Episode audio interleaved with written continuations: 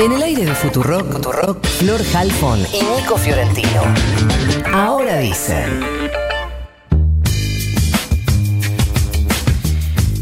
Son las 7 y 18, 13.6 la temperatura en la ciudad de Buenos Aires y como nos venía contando Nico y hemos visto un poquito más ayer en algunos lugares, sobre todo en redes sociales, hay preocupación porque la legislatura porteña va a tratar, a propuesta del Ejecutivo de la ciudad, un proyecto de ley de venta de terrenos en Costa Salguero y Punta Carrasco cuando eh, se planea ahí hacer un emprendimiento privado mientras faltan espacios verdes, mientras faltan viviendas en la ciudad de Buenos Aires, problemas habitacionales. Bueno, vamos a hablar de este tema con Juan Manuel Valdés, legislador porteño del Frente de Todos. Juan Manuel Florencia Jalfón te saluda, gracias por atendernos. ¿Cómo estás? ¿Cómo estás, Florencia? Un gusto saludarte. Igualmente. Eh, bueno, ¿de qué se trata esto y cómo, cómo y cuándo llega? Bueno, no quiero ser autorreferencial, pero para necesito necesito serlo porque la historia empieza un 5 de diciembre de 2019, que fue la última sesión que el oficialismo tuvo una mayoría especial de 42 votos. El macrismo con esos votos trató el, un proyecto que vendía 180 inmuebles en la ciudad de Buenos Aires, que ponía en venta en disponibilidad para la venta, digamos, 180 inmuebles. Te digo autorreferencial porque ese día me tocó jurar a mí como legislador. Y te podría decir que fue el día más feliz, por lo menos en, lo que hace a la política que me ha tocado estar, porque fue el momento de llegar a la legislatura, pero también el más bochornoso que me tocó presenciar en materia de eh, políticas públicas que estaban definiendo desde un ámbito legislativo. Porque poner a la venta esa enorme cantidad de inmuebles, entre los que estaba Costa Salguero y Punta Carrasco, significa postergar la demanda de viviendas y de espacios verdes que tiene la ciudad de Buenos Aires, significa entregar el principal elemento que tiene un gobierno local para definir una política que es el suelo.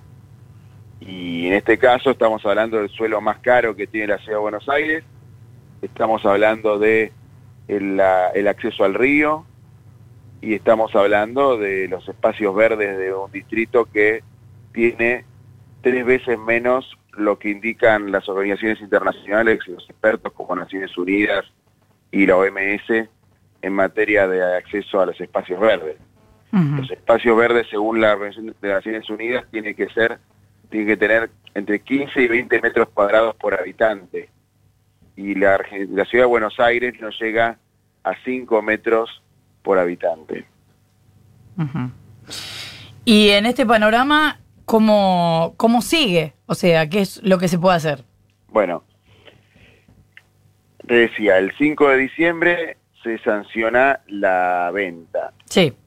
Y hoy lo que se quiere discutir en la sesión de hoy es un cambio de norma urbanística, porque Costa Salguero y Punta Carrasco integran lo que el gobierno de la ciudad llamaba el distrito joven.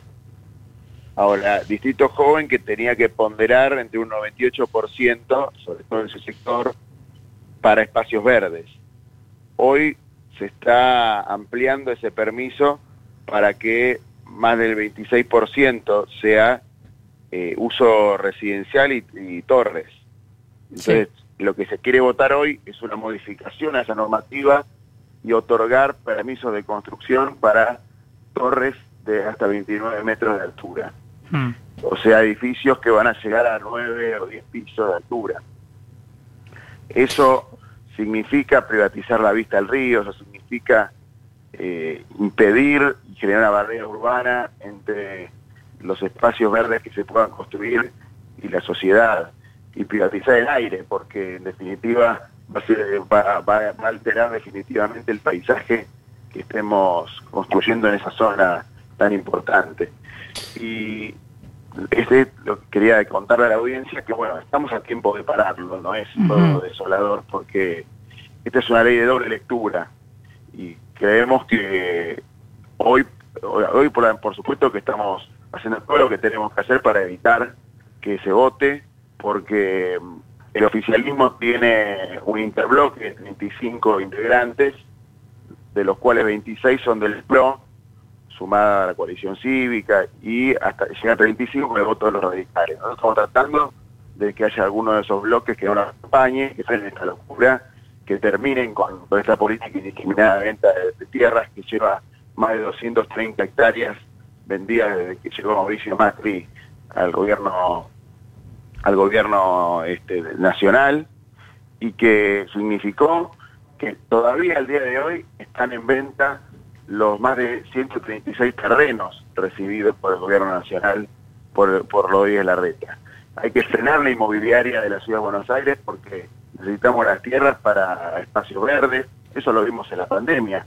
Todos vimos en la pandemia, todos y todas vimos la importancia que significa un espacio público para encontrarnos con nuestros seres queridos, para encontrarnos, para realizar actividad física, tener aire puro, combatir las inundaciones porque son territorio absorbente y en definitiva frenar la especulación inmobiliaria tiene que ver con poner al ambiente por, por encima de, este lucro que Juan Manuel... está pasando en otros países eh, y, en estas provincias con, respecto a la quema de, de las reservas naturales, ¿no? ¿Qué tal? Nico Fiorentino te saluda. Vos recién para, para hacer un, raconto bien de cómo es la, el, trasfondo en la legislatura, decís que la venta de estos, de estos terrenos que se votó el 5 de diciembre de 2019 se hizo con una mayoría especial, con 42 votos. ¿Cómo eh, esa mayoría contó con, con apoyo de eh, algunos eh, socios extra, más allá de lo que era en ese momento Cambiemos en la legislatura? Ese ese voto incluía, por supuesto, a bueno, los que se define el Partido Socialista, que es bastante curioso, Cortina, que integra el oficialismo, eh, Margarita Stolbizer, eh, bueno, esos partidos, pero no no fue integrada esa mayoría por ningún ningún actual eh, integrante de la oposición. Bien. Lo que hubo un recambio y el Frente de Todos es una muy buena elección y consiguió 17 bancas cuando antes tenía 12. Y en el día en el día de hoy se va a votar con eh, mayoría simple, por lo cual eh, descontamos que eh, en este caso el, interbloque que Vamos Juntos en la ciudad, pero que es Juntos por el Cambio a nivel nacional, cuenta con los votos. Ahora vos decís que para, para que la audiencia lo entienda en términos parlamentarios qué significa la doble lectura y por qué crees que ahí se puede trabar esta ley. ¿Ahí la doble lectura requiere una mayoría todavía mayor? No, la doble lectura de lo que significa es que un proyecto tiene que ser votado dos veces por el recinto para poder ser eh, aprobado. Entonces, eh, el procedimiento es, se convoca una audiencia pública, en este caso se convocó durante la pandemia la audiencia pública de manera online, y hubo poca, poca participación porque nos tomó todo de sorpresa y en ese caso luego fue a la, luego va a la Comisión de Planeamiento Urbano y la Comisión de Planeamiento Urbano lo despacha en un dictamen que va nuevamente al recinto.